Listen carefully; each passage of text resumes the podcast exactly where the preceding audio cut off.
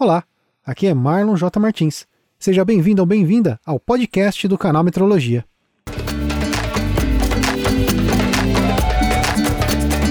Canal Metrologia, seu podcast na medida certa.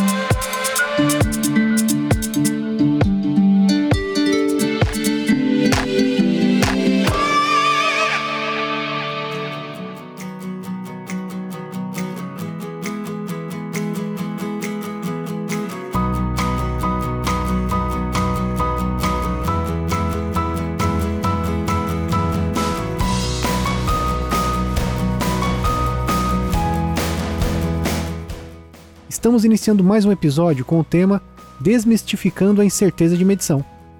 Convidamos Elcio Cruz de Oliveira, professor do programa de pós-graduação em metrologia da PUC-Rio, doutor em Química Analítica pela UFRJ, mestre em metrologia para qualidade industrial pela PUC-Rio. O professor Elcio tem mais de 100 publicações em congressos e revistas internacionais. Ele vai explicar para a gente o que é incerteza de medição e mostrar qual a sua importância para a ciência das medições. Aproveitando, eu quero agradecer aos nossos apoiadores, que nos ajudam a manter o canal Metrologia no ar. Se você curte o canal Metrologia, pode ajudar a gente como um apoiador. Temos recompensas exclusivas para os apoiadores, como nosso grupo secreto do WhatsApp. Não perca tempo. Entre agora em canalmetrologia.com.br, clica em apoiar e torne-se você também um apoiador do canal Metrologia. Se quiser mais informações de como apoiar e quais as recompensas, eu vou deixar o link nas notas deste episódio. Fique agora com o nosso papo com o professor Elcio Cruz de Oliveira, que vai desmistificar a incerteza de medição.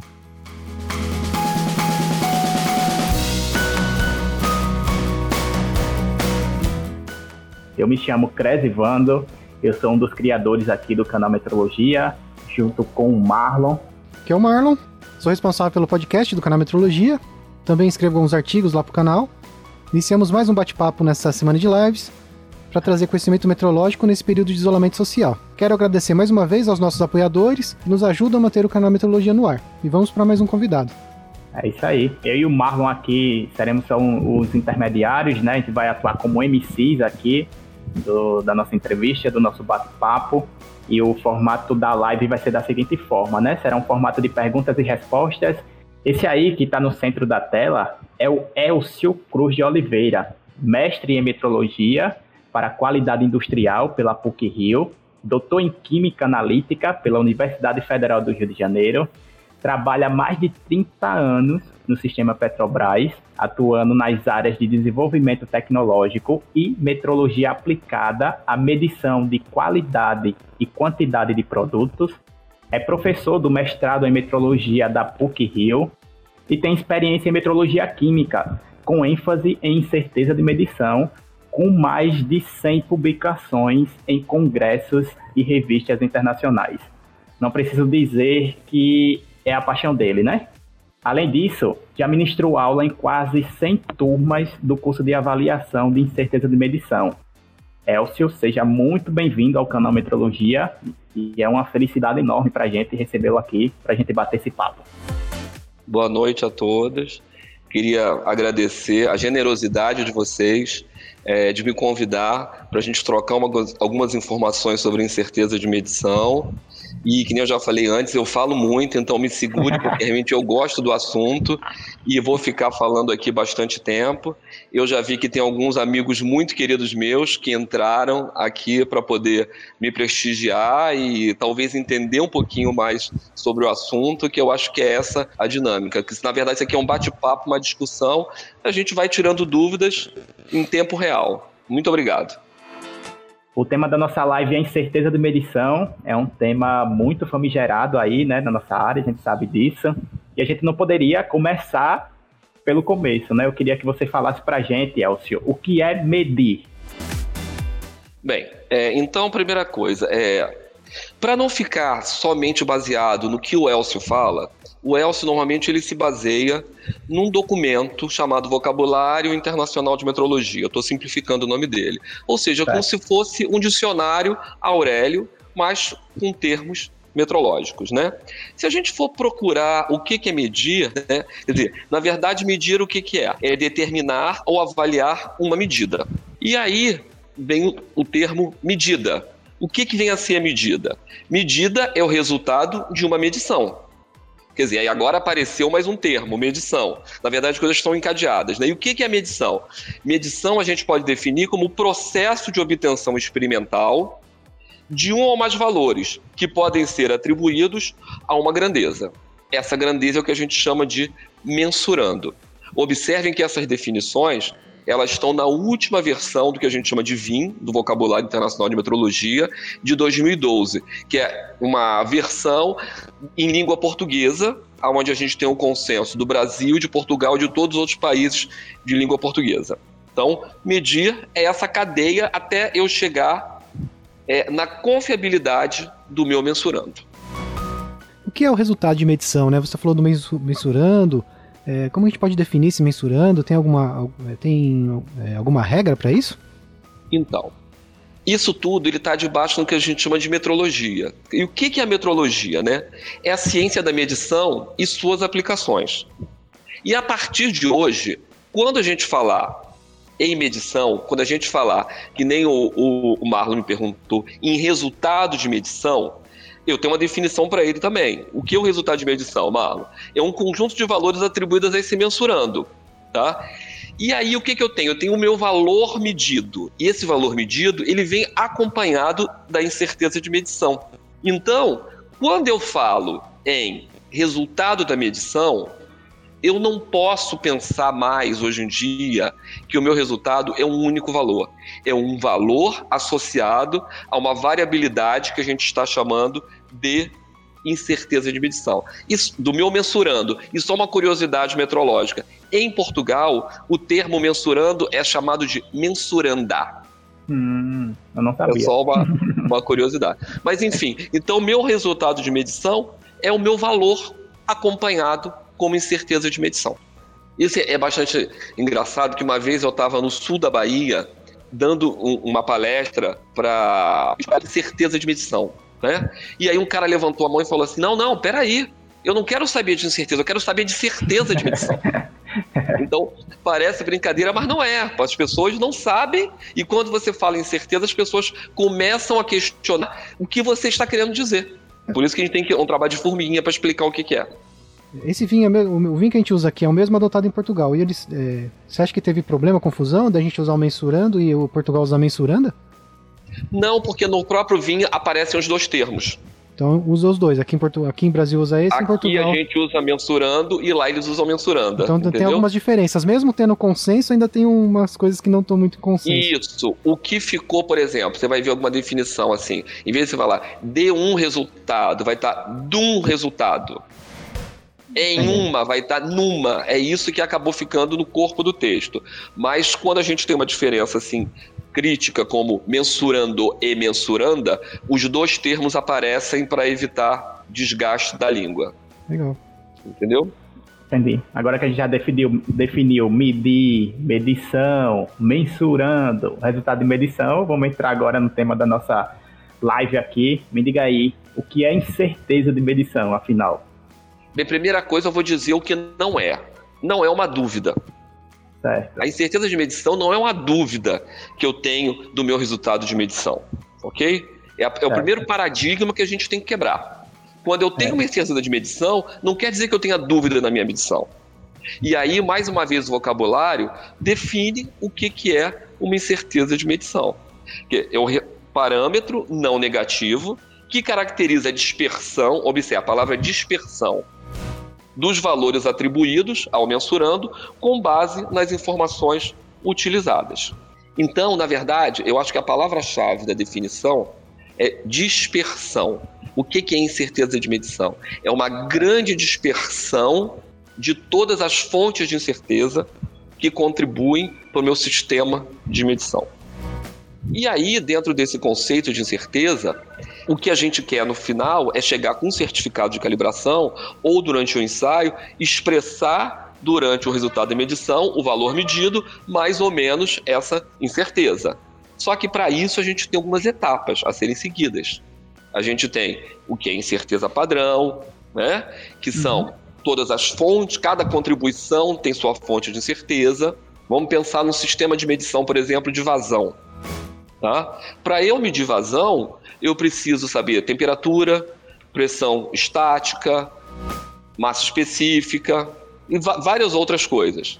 Então, cada uma dessas contribuições acaba afetando a minha grandeza de saída, que nesse caso é a vazão. Cada uma dessas contribuições tem a sua incerteza padrão, que de maneira bem simples é o seu desvio padrão, é a sua variabilidade em relação àquela fonte de certeza. Mas o que eu quero é a vazão. Bem, se a vazão está levando em consideração todas essas grandezas de entrada, eu preciso fazer do mesmo jeito. Eu vou ter que ter a incerteza padrão combinada, aonde de maneira muito simples eu combino todas as fontes de incerteza. A incerteza proveniente da temperatura, da pressão estática, da massa específica e de todas as demais. A partir daí eu passo a ter uma incerteza padrão combinada. Mas o que a gente tem no certificado de calibração, por exemplo, ou quando um cliente quer o seu resultado de uma medição, o que ele vai receber não é nem a incerteza padrão, nem a incerteza padrão combinada, mas sim a incerteza expandida. Enfim, a gente vai mais à frente depois, mas é só para ficar claro que incerteza de medição é uma dispersão. Quer dizer, qual, qual é a variabilidade que todas as minhas grandezas de entrada vão fazer para contribuir na variabilidade da grandeza de saída. De maneira ah. bem simples, é mais ou menos isso. Eu entendi. Agora sim, eu queria que você falasse pra gente por que a gente não pode dizer que é uma dúvida. Você já começou com essa aí, e é então, é, geralmente eu escuto muito isso, entendeu? Então eu, agora eu falo, você, inclusive, isso. Você falava que você quer dizer. É, falava, agora eu, é, você não fala mais. Ah, eu quero saber porque por eu não posso falar agora, né? Porque você não vai falar. Se você recebe um certificado de calibração e é. você sabe que o seu resultado medido é X, mais ou menos a incerteza dele, você sabe é. que você pode encontrar o resultado naquela faixa. Você não tem dúvida de quanto ele é. É que o processo é probabilístico. Hum. Você tem a probabilidade de encontrar o resultado ali. Então você não tem uma dúvida na sua medição. E sim uma faixa de valores. O que acontece é que o mundo da medição é igual ao nosso mundo, né? Ele, o mundo real é diferente do mundo ideal. Então, no mundo real, a gente tem a probabilidade de ter valores dentro de um intervalo. No mundo ideal, que eu não conheço, para nada é aquele onde eu teria um único valor. Eu, isso aqui é meu resultado de medição. E não é. O resultado da medição é o valor medido com mais ou menos a incerteza. Então eu não tenho dúvida, porque eu sei que se estiver fora daquela incerteza, o resultado está errado. Eu só tenho a probabilidade de encontrar naquela faixa. Hum, ok? É, posso fazer uma pergunta também? Já que você falando essa parte de probabilidade e de não ser uma dúvida. É, então, quando a gente fala que a incerteza é, do nível de probabilidade de 95%, que é 95,45%, esses 4,75 que está faltando não seria a nossa dúvida ou não? Tipo, a gente teria que, para não ter essa dúvida, não seria, não seria melhor calcular a incerteza com 99%? Não, veja bem, a gente está falando aí da distribuição normal, né? Uhum. Primeiro, a distribuição normal, ela é uma distribuição assintótica. O que é uma distribuição assintótica? É aquela que ela você nunca vai chegar em 100% porque ela vai, vai chegando para mais infinito e menos infinito paralela ao eixo de x, mas nunca tocando o eixo de x. Uhum. Então eu nunca chego em 100%. Uhum. E aí eu tenho que escolher qual é o nível de confiança que eu vou trabalhar. Levando em consideração uma coisa muito importante: o erro tipo 1, que é o alfa, ou o erro, e o erro tipo 2, que é o beta. Ou seja, é aquilo que eu disse assim: olha, eu posso ter sem ter, ou eu posso não ter tendo. E quando eu trabalho com 95%, é o ponto exato onde eu tenho a melhor relação entre o erro tipo alfa e o erro tipo beta. Então, uhum. o fato de eu trabalhar com 99% não vai dizer que melhora, porque eu vou aumentar mais um erro em detrimento a outro. Ok? Uh. Entendi. Tem uma pergunta aqui, ó. Nossa primeira pergunta do chat. Iago Rebelo, ele está falando o seguinte: ó, a incerteza de medição pode afetar no resultado final de alguma medição como, por exemplo, corrente elétrica ou tensão elétrica? Bem, Iago, a incerteza de medição ele afeta qualquer grandeza, qualquer mensurando, não só o caso da corrente elétrica ou da tensão, porque tudo que tem medição tem certeza, porque o processo é probabilístico. Então, se eu for medir várias vezes a corrente, ou se eu for medir várias vezes a tensão, eu vou encontrar sempre resultados diferentes. E qual é o resultado que eu vou botar como resultado da minha medição? É o valor medido mais ou menos a incerteza. Isso não só para essas grandezas, mas para qualquer grandeza, ok? Ok. Outra pergunta aqui, ó, do Felipe. Ele está falando o seguinte: as pessoas confundem muito incerteza e erro no dia a dia das indústrias tem uma forma fácil de explicar a diferença? Bem, o Iago, ele foi meu aluno no ensino médio e o Felipe Carelli, ele foi meu aluno de mestrado, né? Ah. Essas, eu acho que é pergunta combinada, né? Rapaz. Porque se o Felipe não souber isso aí, eu rasgo o diploma dele, entendeu? É claro que ele sabe. Não, eu Mas entendi quer... a do Felipe aí, ele quer ajudar ele, as pessoas. Ele quer que as pessoas entendam de maneira clara qual é a diferença. Justamente, bem, gente... muito bem. Então, obrigado, Felipe, pela pergunta, né? Então, a grande questão é o seguinte: se a gente for perguntar a um estatístico qual é a diferença, o estatístico vai usar o jargão dele. Olha, erro é determinístico, incerteza é probabilístico. O que isso quer dizer? Que o erro eu consigo corrigir e devo corrigi-lo quando ele estiver acima do meu erro máximo admissível.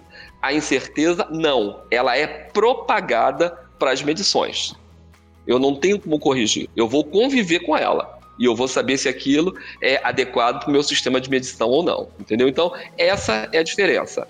O erro é o valor, ou ele é para mais ou ele é para menos num ponto. A incerteza é a variabilidade para mais ou para menos, baseado nessa distribuição que se aproxima da normal, que o Marlon perguntou anteriormente. Qual é a importância né, o, Elcio? Qual é a importância da incerteza de medição para a metrologia? Na verdade, o que eu entendo é o seguinte: a incerteza de medição ela é tudo. Na verdade, é a confiabilidade metrológica. Se eu não tiver incerteza, eu não tenho confiança nenhuma no resultado da minha medição, no meu valor medido. É como se eu tivesse um certificado de calibração dizendo que não tem certeza de medição. Eu não tenho confiança nenhuma nesse resultado de medição. Porque qualquer medição no mundo real, ela tem a variabilidade dela. E essa variabilidade é expressa pela incerteza de medição, ok?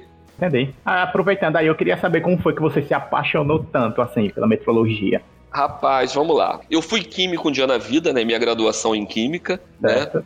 Porque depois a gente vai trabalhando naquilo que o mercado vai nos moldando. E aí eu fazia, eu fiz mestrado. No, no, o programa que eu sou professor hoje, eu fui aluno né? Eu sou egresso do programa. Eu fiz mestrado na PUC há, há 20 anos atrás, e aí eu puxei uma disciplina chamada Metrologia Química, com um professor titular chamado Norbert Michelai, que já, já até se foi, né? E aí minha turma de mestrado tinha seis alunos. E cada aluno tinha que fazer um seminário. Aí tinha validação de métodos, carta controle, ensaio de proficiência incerteza de medição. Ninguém queria pegar incerteza de medição. Sobrou para mim eu peguei incerteza de medição e aí eu fiz o seminário e aí eu comecei a trabalhar com incerteza de medição. Na época, o meu orientador de mestrado, o professor Alcir, é, nós começamos a trabalhar na minha dissertação. Quando eu comecei o doutorado, eu trabalhei o doutorado inteiro com incerteza de medição. E quando eu estava terminando o meu mestrado, eu estava terminando final de 2000, início de 2001. E aí o Brasil estava vivendo um momento diferente e aí a Agência Nacional de Petróleo tinha pouco tempo e, e junto com o Imetro, a ANP e Imetro lançaram uma portaria conjunta, a portaria 001, que regulava a medição de petróleo e gás natural no país, ok? E o gargalo dessa portaria, assim como qualquer acreditação, era a incerteza de medição.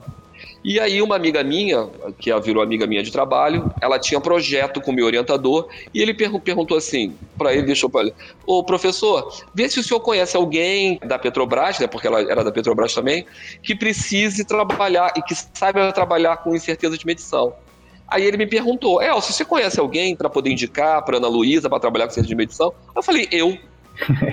e aí eu trabalhava na parte de refino, na refinaria, e aí eu fui transferido para a parte de transporte, justamente para atender ao gargalo dessa portaria conjunta, que era a questão da incerteza de medição associada à medição de petróleo e gás natural. E a partir daí eu comecei a trabalhar com petróleo, gás natural, comecei a trabalhar com os derivados líquidos, e não só a parte de quantidades, que eu falo, a vazão, né, para ser entregue para o cliente, como a qualidade do produto. O BSW está enquadrado, o teor de enxofre num derivado líquido enquadrado. E foi assim que eu comecei a trabalhar. Eu comecei a dar um treinamento dentro do sistema Petrobras de incerteza de medição. A partir daí, eu comecei a ser chamado, fui convidado a dar cursos pelo Brasil. E foi assim que eu comecei. Aí comecei a orientar alunos depois nisso. E aí eu comecei a trabalhar com incerteza e realmente gostei. Entendeu? Eu acho que tem muita coisa para se ver ainda em termos de incerteza. Eu acho que as pessoas trabalham com incerteza porque são é, de maneira compulsória e não entendendo que ela possa te dar coisas muito boas. Eu, a gente se baseia no, no Isogan para calcular incerteza e, e nem ele todo foi explorado ainda, como a parte de simulação de Monte Carlo, é, incerteza multivariada. Aliás, quem, eu estou precisando de um aluno de mestrado para estudar isso comigo, entendeu? Eu já comecei a trabalhar em outros documentos de na parte de amostragem, que a gente pode trabalhar com incerteza de medição. E, e é um tema apaixonante que a gente aprende o tempo inteiro. Legal. E aí, Marlon? Eu tinha uma pergunta aqui se tinha outras formas de calcular incerteza, né?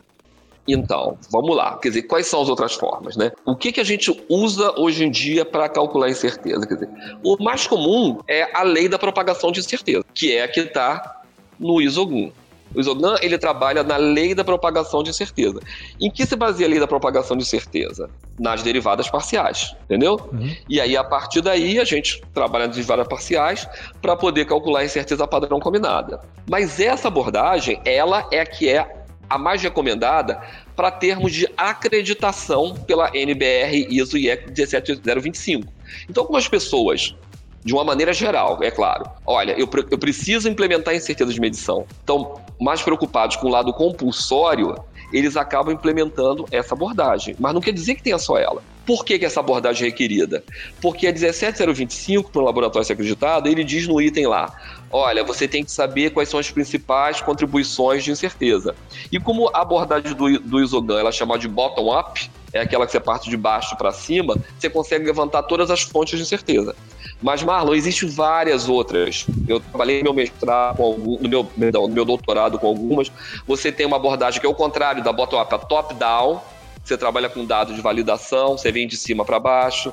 Você tem lógica fuzzy, você tem métodos bayesianos, você pode trabalhar com planos é, interlaboratoriais através de reprodutibilidade. Você tem uma, uma imensidão de maneiras para você poder avaliar a incerteza de medição. E reparem que eu falo avaliar, eu não falo calcular, porque eu entendo que a gente, além de ter um cálculo, a gente consegue entender todo o método, quais são as maiores contribuições, eu, se a temperatura está influenciando muito, eu preciso melhorar a temperatura da sala, preciso reduzir a faixa de temperatura, meu material de referência certificado não está bom, preciso comprar outro, meu técnico está dando uma variabilidade muito grande, eu preciso treinar esse técnico, então eu avalio o método como um todo.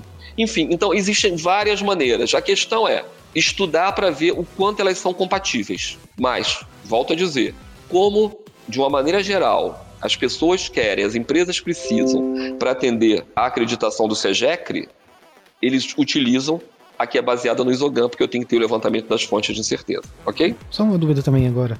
A lógica fuzzy, onde que a gente acha material para tentar aprender um pouquinho mais sobre ela? Lógica fuzzy de uma maneira geral ou lógica fuzzy aplicada em certeza? Aplicada em certeza.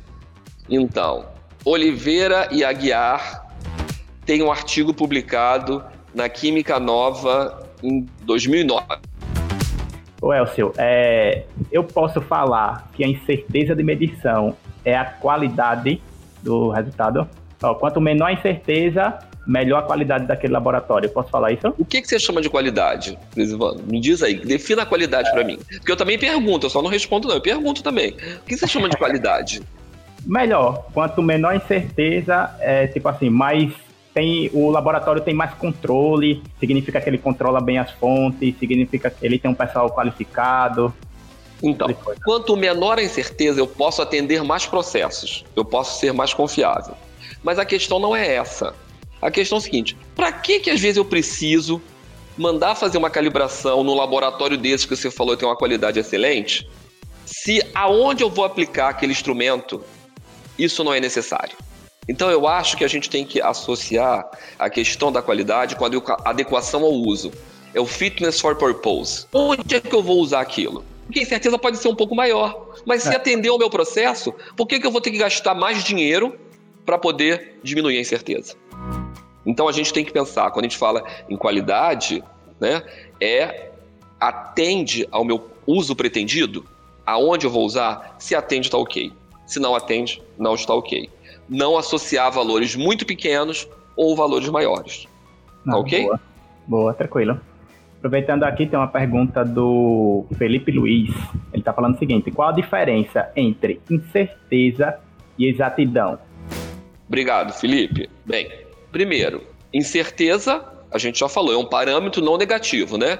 Que avalia justamente a variabilidade, uma dispersão. Exatidão, se você for olhar no VIN, exatidão não tem número. Primeira coisa, Exatidão não tem número. Isso é o que mais acontece. O termo em inglês para exatidão é accuracy, que traduzido ao pé da letra é acurácia.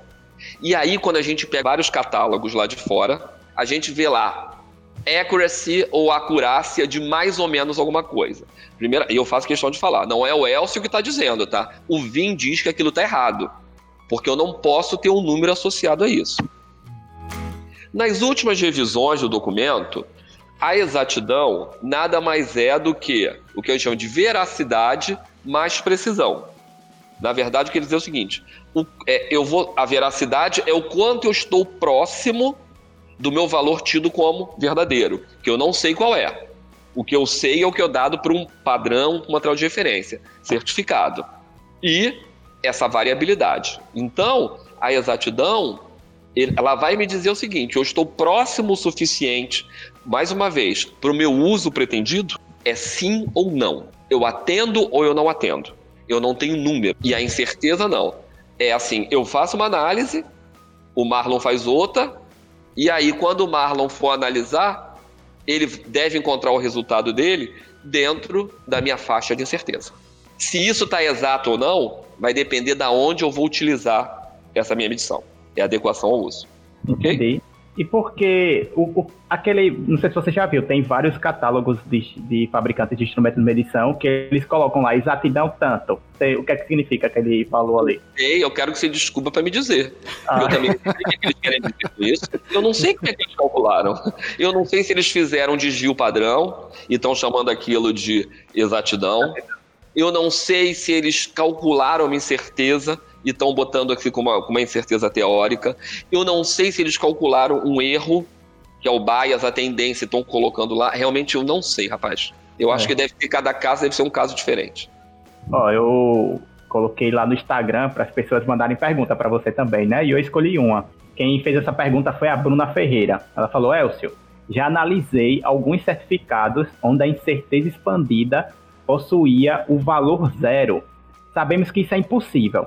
Diante desse resultado, o que devo fazer? Caso eu seja auditada e o certificado do instrumento em questão possua esse valor, me gera uma não conformidade?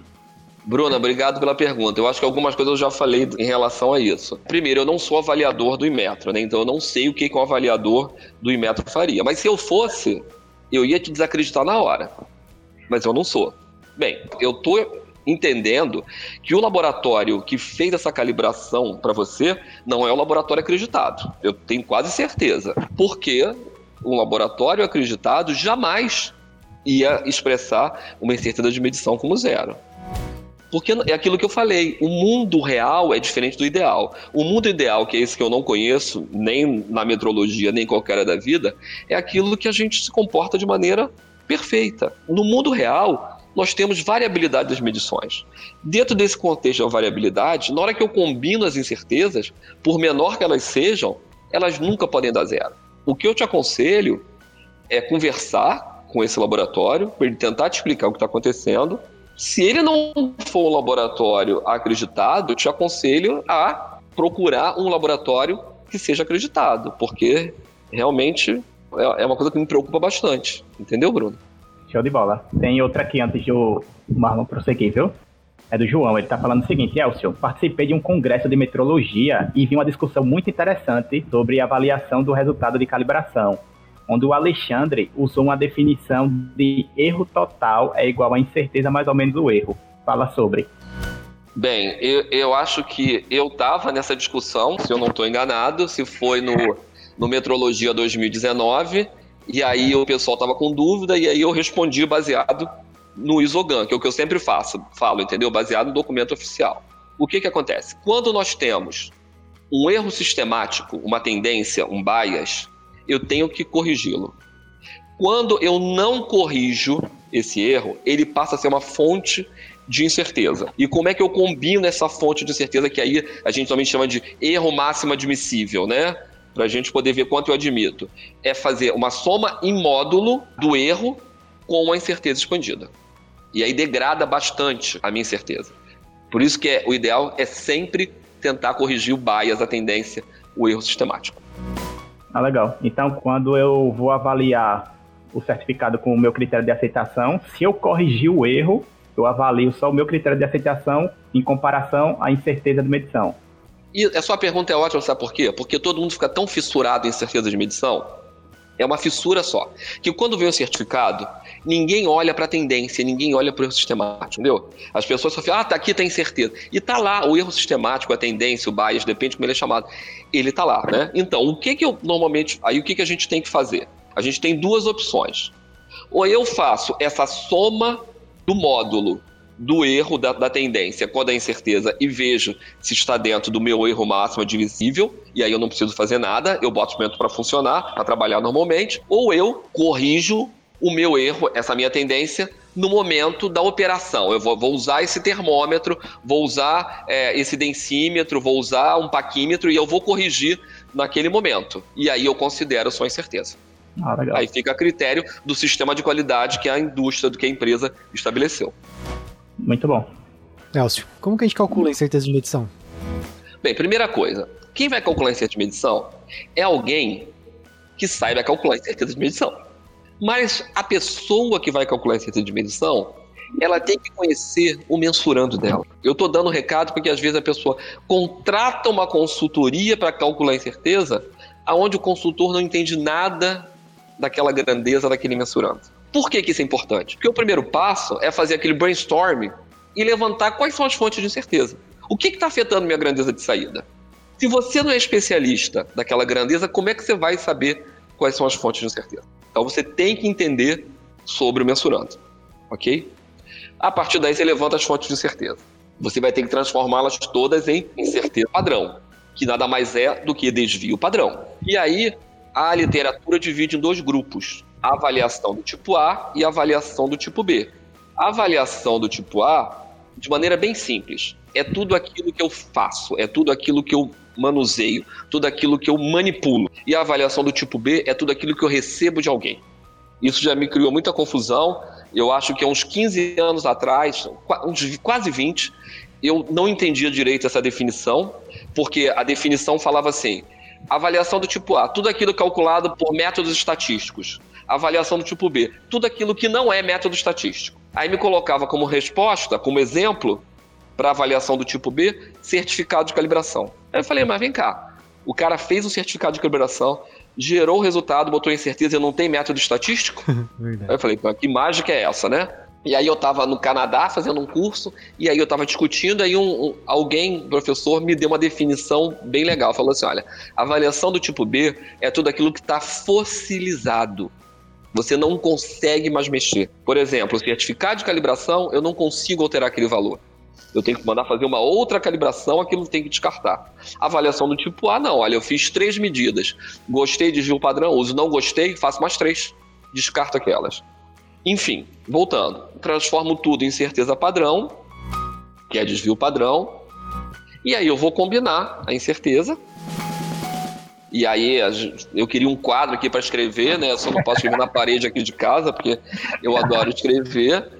Para a gente propagar a incerteza. Para a gente propagar a incerteza, como eu tenho várias grandezas diferentes, cada uma delas tem um peso diferente associado para a minha grandeza de saída. Então aparece o que a gente chama de coeficiente de sensibilidade. O nome é muito fácil, o nome ajuda. O, o coeficiente de sensibilidade, o que, que ele diz para gente? O quanto a grandeza de saída ela é sensível às grandezas de entrada. E isso como é que a gente expressa matematicamente que o povo morre de medo? Através da derivada parcial. E aí, quando a gente vai dar um curso, né? Ou seja, na área de química, na área de física, que eu monto, boto lá um derrom, uma derivada parcial, o pessoal com vontade de sair da sala, porque acha que nunca mais vai ver aquilo na vida, né? Só pensa assim, eu vou ver no cálculo 2, fiquei reprovado nunca mais quero ver. Mas não, a gente acaba tendo a vingança e retornando. E aí você tem que derivar, por isso que eu faço questão também de mostrar a derivada numérica, porque ninguém é obrigado a ter feito uma graduação tecnológica. E você não é obrigado a ver derivada parcial. Mas a derivada numérica é um método matemático simples para todo mundo. Então, quem é técnico, que não fez uma graduação, que também não é obrigado a fazer, aprende a fazer uma derivada numérica. Não precisa saber que a derivada do seno é o cosseno. Não precisa saber isso, a regra de derivação, saber a regra da cadeia. Porque pela derivada numérica, a gente chega a valores muito próximos e compatíveis. Tanto é que um dos métodos é o método de Kragten, que você usa um incremento, que é a própria incerteza, para poder fazer o cálculo. Enfim, aí eu combino a incerteza de medição a partir daí, eu entro, vejo os graus de liberdade de cada um e vou na minha tabela e vejo qual é o K. E a partir disso, eu pego a incerteza padrão combinada e multiplico por K para chegar na incerteza expandida. Gente, incerteza de medição, não sei se vocês vão querer perguntar, não é difícil. Até porque eu não sei nada difícil, eu só sei coisa fácil. Incerteza de medição, ela só é trabalhosa. Sim, verdade. Não tem nada difícil. Ela só é trabalhosa. Toda medição gera uma incerteza de medição? Você tá no chão de fábrica, você falou, o cara usou um paquímetro, ele fez uma medição lá, ele mediu uma peça. Porque ninguém nunca fala da incerteza de medição da medição daquela peça.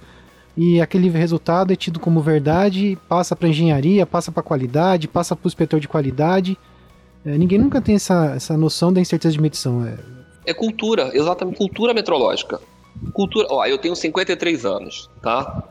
Eu nunca vi metrologia na escola técnica, na graduação, claro, no mestrado eu vi, e no doutorado também, mas fora isso eu nunca vi. Eu nunca tive nenhuma disciplina na minha graduação que falasse é, estatística para metrologia, que falasse termos metrológicos, porque a gente tem que falar o termo correto, né? Não, eu estou falando uma coisa, você está falando outra, a gente não tem comunicação. Uhum. Né? Agora você imagina no chão de fábrica, isso não vai, não vai permear, não vai chegar até lá. E aí é um problema sério, porque o, o cara que está medindo para gente, ele não entende o quanto o trabalho dele é importante, o quanto ele tem que saber qual foi a temperatura que eu medi essa peça. A temperatura não vai afetar né? Sim. Na hora que eu for dilatar, na dilatação, o coeficiente de dilatação da minha peça, uhum. esse paquímetro aqui é um paquímetro tá calibrado. Ah, mas está calibrado, mas tem uma incerteza associada a ele. E pode ter uma tendência, eu não vou ter que corrigir isso? Será que eu será que o Crescivando medir vai encontrar o mesmo resultado? Ninguém pensa nisso, só vai pensar se precisasse acreditar. E aí eu costumo brincar, né? As pessoas só entram para trabalhar com incerteza de medição e metrologia de maneira geral por duas razões: ou pelo amor ou pela dor. Pelo amor é quando acredita realmente, olha, as ferramentas metrológicas e aí a incerteza de medição, uma das, uma das mais poderosas, conseguem me mostrar o quanto aumenta a confiabilidade da minha medição. O quanto eu consigo enxergar se eu precisar mexer em alguma coisa, qual é a fonte de incerteza que eu tenho que alterar. E, no outro caso, é pela dor. Quando é pela dor? Olha, você tem que se acreditar pela 17025, porque todo mundo já está acreditado, então você não vende mais nada. E aí, nessa hora, você tem que trabalhar com incerteza de medição, senão você não se acredita. O cliente manda calibrar um paquímetro, por exemplo, com você, e fica com dúvida no resultado e manda calibrar no outro laboratório. Aí ele fala para você, ah, sua medição deu X e a do outro laboratório deu Y. Você fala, mas você não pode comparar os erros pau a pau. Você tem que comparar junto com a incerteza. Se você não tiver Exatamente. certeza, não funciona.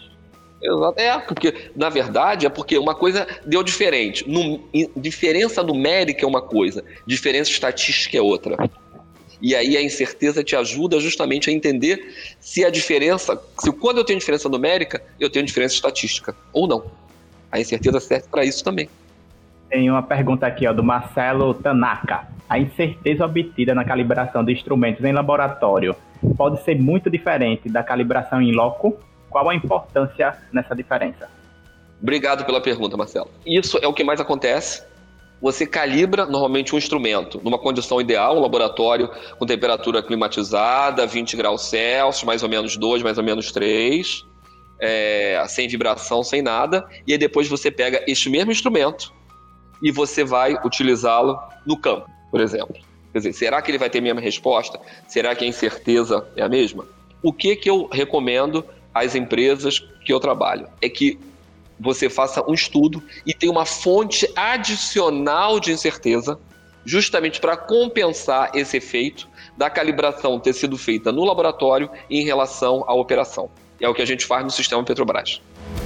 Tem que ficar claro que a incerteza que vem no certificado é muito diferente da incerteza daquele processo que você utilizou para medir ali, né? Ela pode ser diferente, né? Em alguns casos a diferença pode ser mais crítica, em outros não. Mas a gente tem que avaliar o quanto isso é diferente e essa diferença passa a ser uma fonte de incerteza adicional que não pode ser negligenciada, principalmente se ela for crítica. Hum, entendi. É o caso, eu vou calibrar a 20 graus. Aí vou usar o instrumento no sol, aqui, Nordeste, imagina aí, janeiro, 40 graus em cima. Será que o instrumento vai ter o mesmo desempenho metrológico? Provavelmente não, né? Então, essa variabilidade adicional é uma fonte de certeza. Show de bola. Vamos prosseguir aqui com o nosso roteiro. Agora é o seguinte: você falou aí que quando está calculando a incerteza, você falou de um tal de grau de liberdade. Sim. O que é, que é isso? Bem, o, é outra coisa, grau de liberdade efetivos, né? Que a gente chama de VEF uma letrinha lá e o F é F de efetivos. Ele também tem uma definição, né? Na verdade, o grau de liberdade efetivos é o número de termos de uma soma menos o número de restrições sobre os termos da soma. Deixa eu tentar traduzir isso de uma maneira, é, um exemplo para vocês. Vamos imaginar que eu tenho um conjunto de dados. Se a gente fez três medições. Então, olha só, eu tenho faço. Vamos pensar que a gente fez três medições. Eu fiz três, quatro e cinco. Me acompanhem, é pergunta de prova para vocês. 3, 4 e 5. Eu tô anotando. E aí a 3, 4 e 5. Aí a média é 4, ok? Se eu der para vocês a média, eu preciso dar os três valores para vocês, para vocês saberem todos os, os, dados do conjunto? Não. Eu preciso dar quantos valores? Não, peraí, peraí. Eu não preciso dar todos, não. não. Se eu te digo, olha, eu tenho três valores, você não sabe quais são. Sim. Mas eu vou falar, a média deles é 4. Sim. Eu preciso te dar os três valores? Não. Ou eu basta te dar dois valores? Dois valores. Se eu te der o, o 3 e o 4, você vai saber que o outro é o 5. Correto? É. Uhum. Ok? Uhum. Grau de liberdade é exatamente isso. É só isso. Se eu tenho 10 valores, calcula a média. Te dou a média. Eu preciso te dar os 10? Não. Basta eu te dar os 9 valores que você vai descobrir qual é o outro valor. Ah. De maneira simples, isso é grau de liberdade. Show de Entendeu? bola. Ninguém Isso é grau de liberdade. Tá mais ou menos? Rapaz, eu entendi perfeitamente agora. Perfeito? É claro que não é sempre assim. Aí, bom, obrigado. Eu estou combinando aqui com o Marlon. E aí agora eu tenho a média e tenho o desvio padrão, que você falou. Vamos, você falou desvio padrão, não é? Uhum. Se eu tiver a média e o desvio padrão, quantos valores eu preciso te dar agora? Eu preciso te dar os 10 valores? Não. Preciso te dar quantos? Precisa me dar 9. 8. Ah, 8 é, você já me deu desvio padrão. Eu já te dei o desvio padrão. Então, quando eu tenho média desvio padrão, é N menos 2. Ah. Então, ok? Muito bom. Tá legal?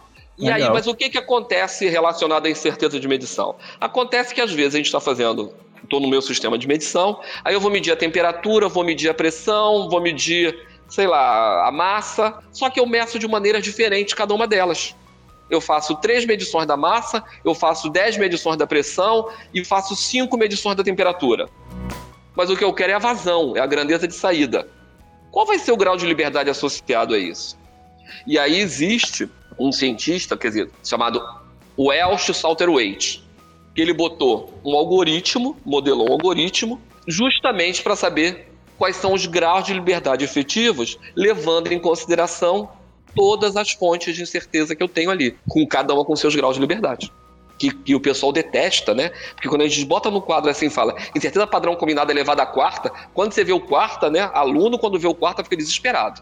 Mas é assim que ela funciona. Você leva, você pega a incerteza padrão combinada, eleva a quarta e soma pelo por cada contribuição de incerteza elevada à quarta dividido pelo seu próprio grau de liberdade. E aí você tem os graus de liberdade efetivos. Para você ver que eu tenho cada um do seu jeito, e aí você tem para sua grandeza de saída quantos graus de liberdade eu vou ter associado aí. O que é que significa quando tem lá um grau de liberdade infinito? Por exemplo, distribuição triangular e distribuição retangular é um grau de liberdade infinito. Quando ela entra na conta, no meu algoritmo, como ele está no denominador, qualquer grau de liberdade, qualquer valor de incerteza dividido por infinito tende a zero. Então isso some da conta. Mas a minha, então deixa eu fazer uma pergunta agora para vocês. Por que, que quando eu tenho distribuição retangular ou uniforme os graus de liberdade são infinitos? Rapaz, era, essa daí era justamente a pergunta que eu ia fazer para você. eu fiz antes, mas eu fiz antes. É porque no intervalo que você tem entre um valor e outro, você tem infinitos valores entre os dois? Exatamente. Infinitos valores com a mesma probabilidade. Entendeu? Porque quando a gente, porque na verdade a distribuição, né, toda a distribuição, ela vem a partir do histograma.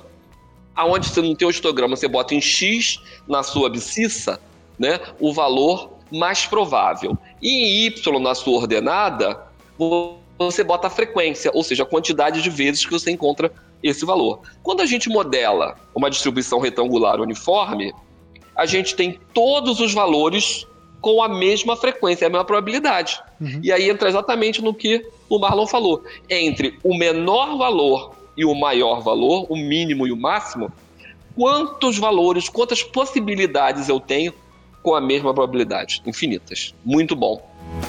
Show Vai ter meio ponto na prova, Marlon. É, é por canal, rapaz. É só por Marlon, não.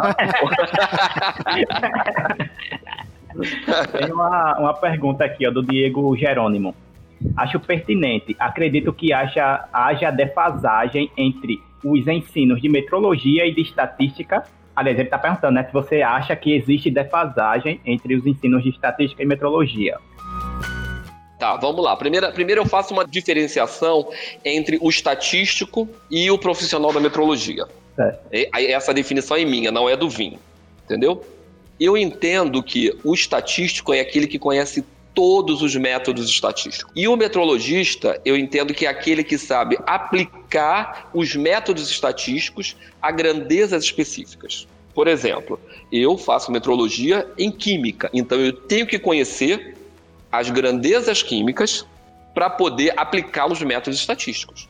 Senão eu posso fazer uma besteira. Essa é a primeira diferença, entendeu? Entendi. Quem dá aula de estatística é estatístico. E tem que ser. Entendeu? Tem que ser, não pode ser diferente.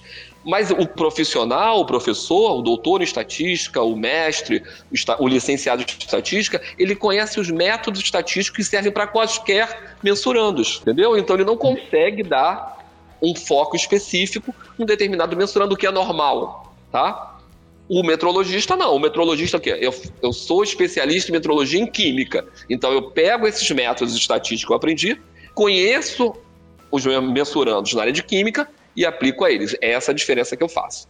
Ô, Elcio, tu falou aí que a incerteza expandida é você pegar a incerteza combinada. Padrão combinada. Isso, e multiplicar pelo K, né? Uhum. O que é que é esse K aí? Então, o que, que a gente tem, na verdade? A gente estava falando lá do nosso histograma, de uma maneira geral, os processos que a gente vive, eles têm uma distribuição normal. A gente falou no início da distribuição normal, né, aquele valor, no histograma da distribuição normal, o valor médio é aquele que tem a maior probabilidade. E aí ela vem caindo para as pontas de modo que ela fica assintótica. A distribuição normal, o Cris Van, ela é fantástica. Só que ela tem um probleminha. Qual é esse probleminha? A distribuição normal, ela é feita para grandes amostras. E o que, que é uma grande amostra? É aquela maior do que 30 para uns, maior do que 50 para outros, ok? Uhum. O que não é a realidade dos laboratórios. Os laboratórios não fazem tantas replicatas e às vezes não chegam em grau de liberdade efetivos tão grande. No século passado, tinha um pesquisador que trabalhava numa empresa é, muito melhor do que a minha, porque eu não posso beber, óleo e gás, ele trabalhava numa cervejaria, ele podia fazer o controle da qualidade com propriedades organolépticas, né? Que ele podia experimentar a cerveja. ele fez um estudo e postou um artigo. Como era tudo segredo, ele criou um pseudônimo. O nome do, do pesquisador chamava Gossett, e ele criou um pseudônimo chamado Student, aonde ele propôs a distribuição T de Student. A distribuição T de Student ela é muito parecida com a distribuição normal. Só que ela atende quando eu tenho amostras pequenas, quando eu trabalho com graus de liberdade abaixo de 30. Então, na verdade, voltando agora ao K, ao fator de abrangência, que o nome em inglês é coverage factor, e muita tradução tosca às vezes traduz como fator de cobertura, tá? Não é fator de cobertura. No Brasil foi traduzido como fator de abrangência. O K, fator de abrangência, nada é do que o nosso velho e bom amigo T de student. Nada mais é do que isso. E aí ele vai entender para nos dizer assim, olha, eu estou trabalhando com determinado nível de confiança a gente já falou, 95%. Ah, estou tra trabalhando com grau de liberdade 10. Entro na minha tabela de T de Student e vejo quanto corresponde esse K. O T nada mais é do que o K, para ver quanto isso vai ficar na minha distribuição normal. Que nesse caso é uma distribuição de Student. Ô, Elcio. Elas são bem aproximadas. Distribuição T de Student é o pulo do gato da, da incerteza para os laboratórios? Ela é o que resolve o problema de você trabalhar com amostras menores do que você deveria trabalhar. Se aí você está chamando de pulo do gato, sim. Porque se não tivesse o TED Student, qual que a gente podia usar? Se eu considero resolução, a gente está falando no paquímetro, por exemplo, você usou o paquímetro lá do chão de fábrica, uhum. eu vou considerar a incerteza da resolução dele? Vou considerar. Uhum. A incerteza proveniente da resolução, o Isogan diz que ela tem uma distribuição retangular uniforme. Grau de liberdade, infinito. Então a gente acaba aumentando os graus de liberdade à medida que eu uso uma distribuições que são mais robustas, ou seja, robustas no sentido de ser mais conservadoras. Uhum. Por um lado, elas aumentam a sua incerteza, mas elas têm a grande vantagem de também melhorar os seus graus de liberdade, aumentar os seus graus de liberdade. Porque, na verdade, a gente tem que chegar a atender o teorema central do limite, que diz que quando eu combino distribuições diferentes, eu tenho que chegar na distribuição normal. E nem sempre isso acontece. Mas as pessoas às vezes não fazem por falta de conhecimento. Se não der certo, não tem problema. Eu posso usar Monte Carlo. Posso fazer uma simulação para Monte Carlo para poder calcular. Mas uma das premissas uma das fraquezas da metodologia do isogando, do documento original, porque Monte Carlo está no suplemento, é que eu atendo a teoria central do limite onde eu chego à distribuição normal. E aí a distribuição de T de student, quando eu tenho os graus de liberdade maiores, ela se aproxima a ponto de eu dizer, olha, estou quase, eu estou numa normal, e aí a teoria é válida. Ô Elcio, eu tenho uma dúvida aqui. Sempre que a gente trabalha, né, fala em K e tudo mais, a gente tem uma tabela lá pré-definida, né, para ser seguida. Sempre tem essa tabela. Eu queria saber como é que a gente calcula o K. Existe uma fórmula? Existe uma norma, algum documento assim que. Não, o K tem essa tabela que, na verdade, é um algoritmo que ele vai com a função de até quarta potência, ele tem várias funções para poder fazer isso. Tem coisas que a gente tem como simplificar, outras não. Nesse caso, é só usar o Excel. Existe função no Excel para isso. Ó, uma função antiga no Excel chamada INVT, inverso do T de Students. E ele vai pedir dois argumentos. Ele vai pedir a probabilidade e aí a gente está trabalhando com 95%. Só que o Excel, ele não trabalha com percentual, ele não trabalha com 0 a 100. Ele trabalha de 0 a 1. Então, se eu estou falando 95%, é 0,95. Só que o Excel tem outra coisa. 95% é o nível de confiança, é o que está embaixo da distribuição, da gaussiana, não é isso? O Excel trabalha com o que está fora, que a gente chama de nível de significância. Ou seja, se é 95%, o nível de significância é 5%. Não é de 0 a 100, é de 0 a 1, é 0,05. Então o primeiro argumento que eu coloco é 0,05. O segundo argumento são os graus de liberdade efetivos que a gente calculou anteriormente. Isso é uma versão mais antiga do Excel. Nas versões mais novas, a função passou a ser inv.t.bc, que é bicaudal, considerar essas duas caudas uhum. de um lado e do outro. Em inglês é TINV, é o contrário. Eu acho que quando a gente faz uma planilha para poder calcular a incerteza, avaliar a incerteza, a gente não precisa, Crescimando, ir lá nessa tabela de papel. Basta uhum. a colocação e ele automaticamente já nos dá quanto eu vou ter como fator de abrangência. Eu uso Excel para tudo. Eu falei, eu só sei fazer coisa simples. Eu não sei fazer nada complicado. Então quer dizer que o pulo do gato para metrologia não é o TD Student, é o Excel. Na verdade, o pulo do gato é o profissional, né? É. Mas o Excel ajuda bastante. Eu acho assim. Primeiro tem que ter um profissional treinado. O cara tem que gostar da incerteza, senão vai, vai achar aquilo terrível. Sim. O cara tem que conhecer qual é o mensurando que ele está utilizando, entendeu? E aí, usando uma planilha Excel, com, já formatada com algumas coisas, eu acho que ajuda muito. Eu acho. Tem um comentário aqui do Caio. Professor, existe a fonte de incerteza pela deriva. O mais comum é considerá-la pela análise do erro sistemático, mas já vi algumas pessoas considerando pela incerteza da calibração. Isso seria correto? É, aí a gente está confundindo o que é determinístico com o que é probabilismo. Primeiro a gente tem que entender como é que a gente está considerando em relação a essa, essa deriva. Né? O, o que, que ele está considerando como deriva?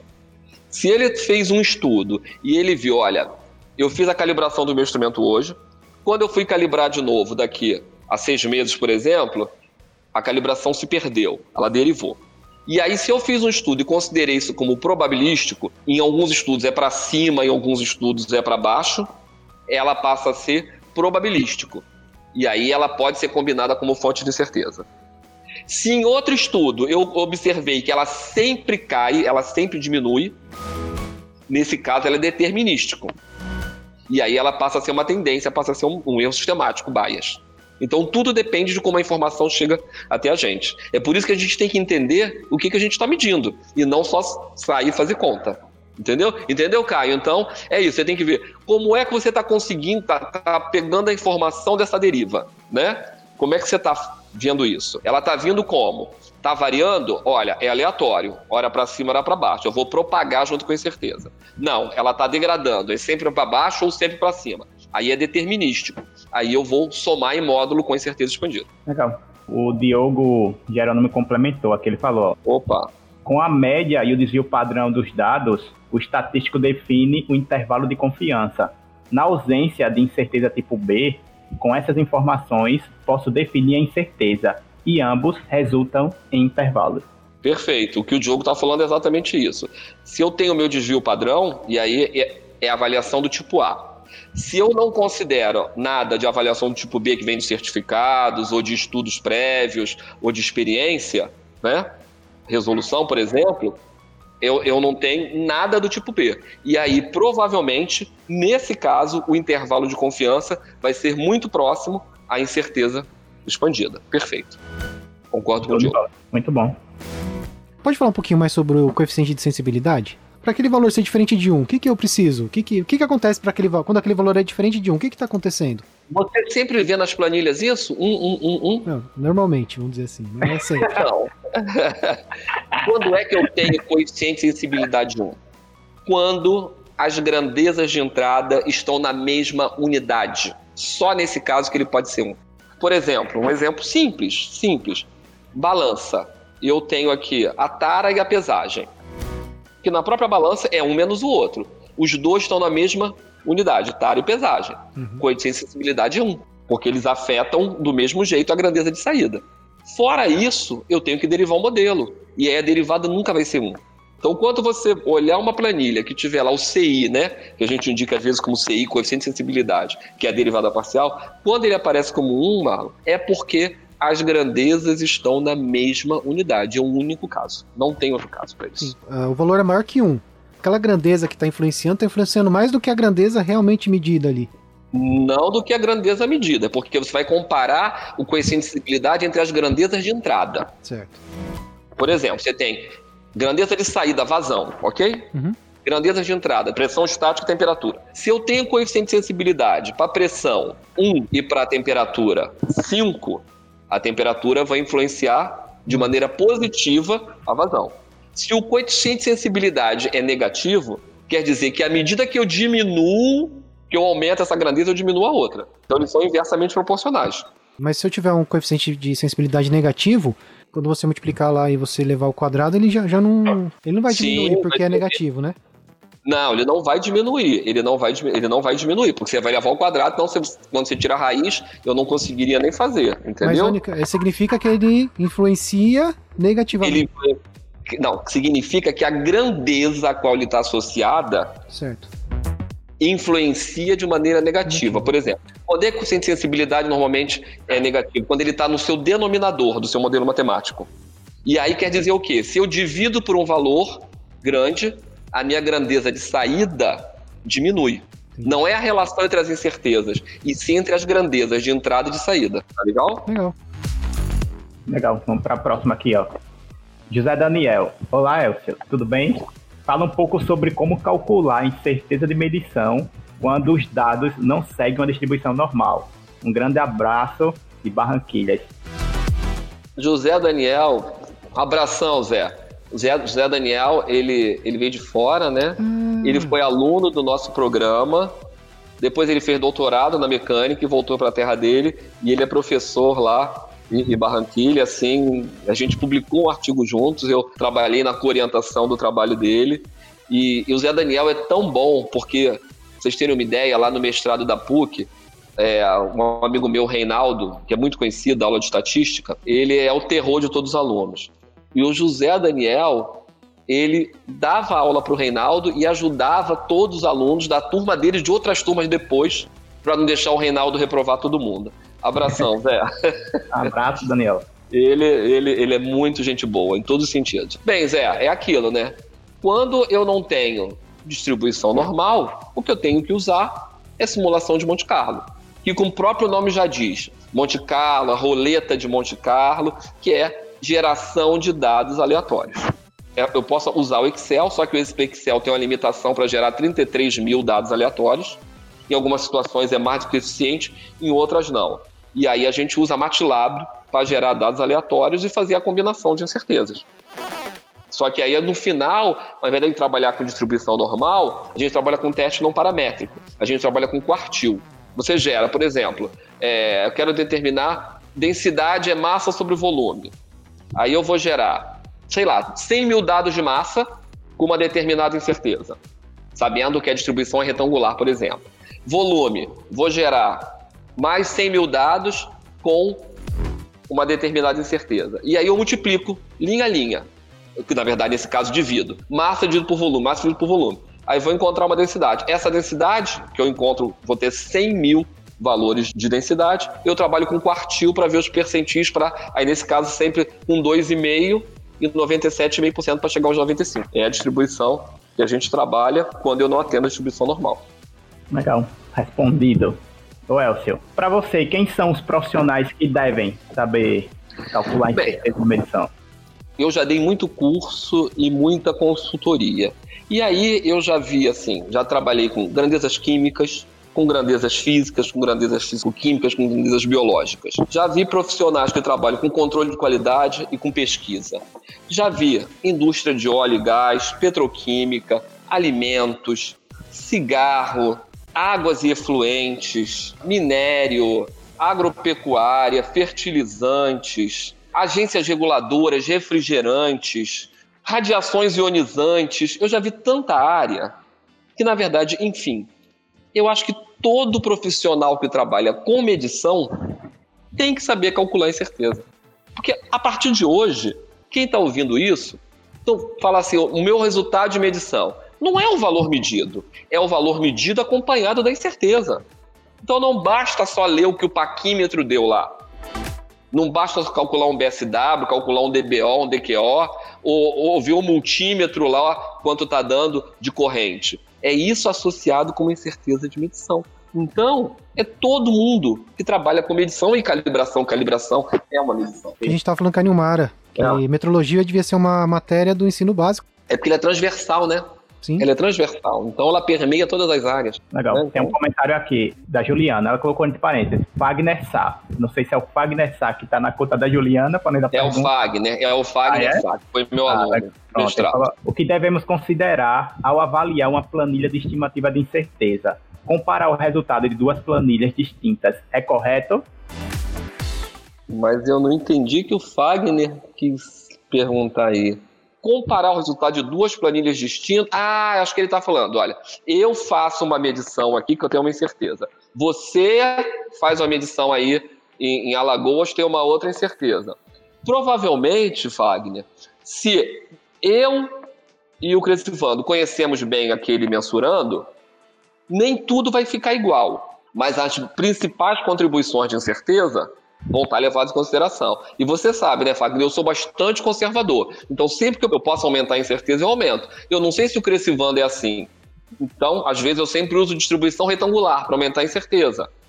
No volume, que poderia ser triangular. Então, o que acontece é o seguinte: podemos ter pequenas diferenças, mas eu acho que a avaliação não é do resultado, e sim do que foi levado em consideração, o porquê foi levado em consideração e se a gente não deixou nada crítico de fora. Eu acho que essa é a questão. Entendeu. A proposta não é encontrar o mesmo resultado, mas ver se a consistência que foi levada em consideração naquela planilha. Entendi. Infelizmente, já chegou a nossa hora. Quero agradecer a participação de todo mundo. Quero agradecer ao, também aos nossos apoiadores, tá certo? Quero agradecer ao Elcio. Muitíssimo obrigado, tá? Foi incrível esse bate-papo, eu adorei, aprendi muito, aprendi muito. Eu vou reprisar essa live aqui várias vezes. Muito obrigado. Eu só queria falar uma consideração final. Pode? Dá tempo ainda? Dá, com certeza, rapaz. Então, é, é porque às vezes a gente tem que pensar, né, que implementar incerteza é, não é um custo, é um benefício a gente tem que pensar que ela se paga. Quer dizer, quando eu estou falando de sistema de edição, esse investimento ele vem de maneira natural. Por exemplo, eu trabalho na Petrobras Transporte. A minha empresa é uma empresa de logística e a gente transporta produtos.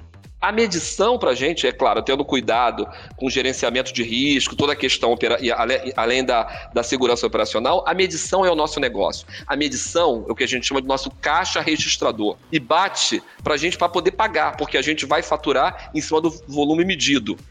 Se eu não tiver confiabilidade na minha medição, eu não tenho nada.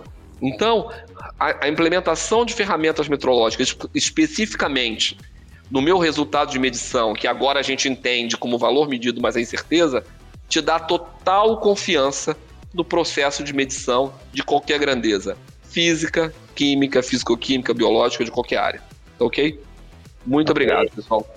E aí, Marlon, suas considerações? É, putz, obrigado, obrigado mesmo. Foi um prazer conhecer. Parabéns pelo seu conhecimento. E mais uma vez eu gostaria de agradecer aos apoiadores, né? Que se fossem eles, a gente não estaria no ar hoje. É isso aí. Muito obrigado aos apoiadores do canal Metrologia. Boa noite, gente. Boa Até noite. mais. Obrigado. Tchau, gente. Muito obrigado, hein? Tchau.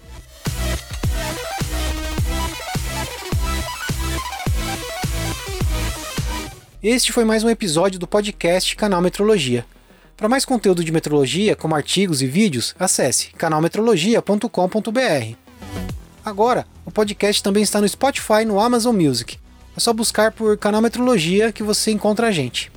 Se você quer que o canal Metrologia cresça cada vez mais e este conteúdo chegue a mais pessoas, se inscreve em nosso canal no YouTube, dá 5 estrelas pra gente lá na Apple, dá follow pro podcast no Spotify, mesmo que você não ouça a gente por lá. Esses tipos de recomendações ajudam demais a gente aqui. Aproveitando, quero agradecer aos nossos apoiadores, que nos ajudam a manter o canal Metrologia no ar. Se você curte o canal Metrologia, pode ajudar a gente como um apoiador temos recompensas exclusivas para os apoiadores, como o nosso grupo secreto do WhatsApp. Não perca tempo. Entre agora canalmetrologia.com.br, clica em apoiar e torne-se você também um apoiador da divulgação da metrologia. Se quiser mais informações de como apoiar e quais as recompensas, vou deixar o link nas notas desse episódio. E temos duas novidades. Uma delas é a loja do canal Metrologia. Lá você encontra camisetas e canecas com estampas metrológicas exclusivas. Uma outra novidade é a plataforma de cursos online, que já começou com o pé na porta. O engenheiro Pedro Paulo Novelino do Rosário, mestre em metrologia, coautor do livro Metrologia e Incerteza de Medição: Conceitos e Aplicações, é o nosso professor do curso de Análise Crítica de Certificados de Calibração. Faz uma visita para a gente lá no site e aproveita para conhecer essas novidades. Toda contribuição, seja ela paga ou não, ela é muito bem-vinda. Fale com a gente através do e-mail contato@canalmetrologia.com.br e pelas redes sociais. É só procurar por Canal Metrologia. Obrigado pela companhia e até o próximo episódio.